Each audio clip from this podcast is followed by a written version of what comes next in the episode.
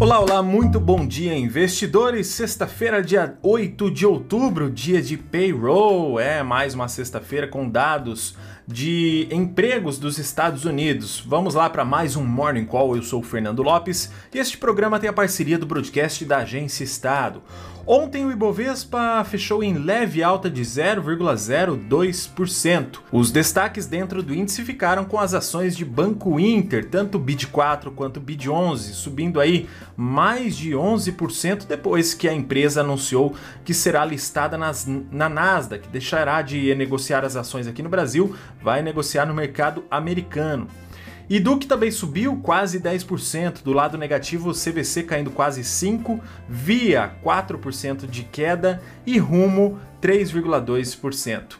O S&P fechou em alta de 0,8%, Dow Jones 1% e Nasdaq, a bolsa de tecnologia americana, também 1,05%. Nesta manhã, os mercados futuros amanhecem flat na expectativa do payroll, que sai às 10h30 da manhã. Enquanto uma crise de energia e a alta das commodities mantêm os receios sobre a inflação, os investidores esperam o payroll para obter indicações sobre o prazo e o tamanho do cronograma do Fed para reduzir as compras de títulos. A estimativa é de que em setembro os Estados Unidos tenham criado 500 mil empregos. Um número muito abaixo disso levaria investidores a questionar a saúde econômica do país e as perspectivas do tapering. Na agenda de hoje temos também falas da presidente do Banco Central Europeu, Christine Lagarde, e da secretária do Tesouro americano, Janet Yellen, em evento do B20 na Itália, às 9 e 5 da manhã.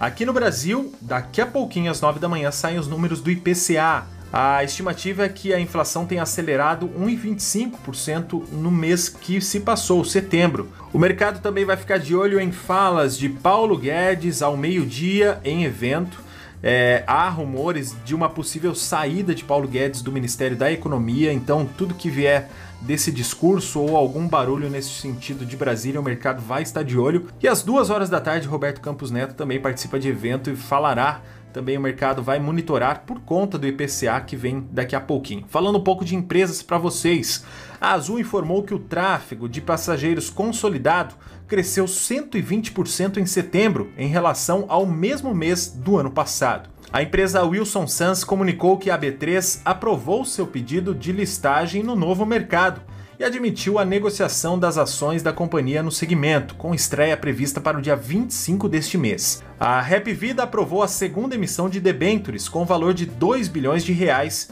em até duas séries. A Grendene fechou acordo com a 3G Radar para criar uma joint venture e distribuir produtos no mercado internacional. A Melius Cash 3, em parceria com a Capitalis, passará a oferecer a partir do ano que vem um novo cartão com sua marca e a Environmental suspendeu a IPO por conta de baixa demanda.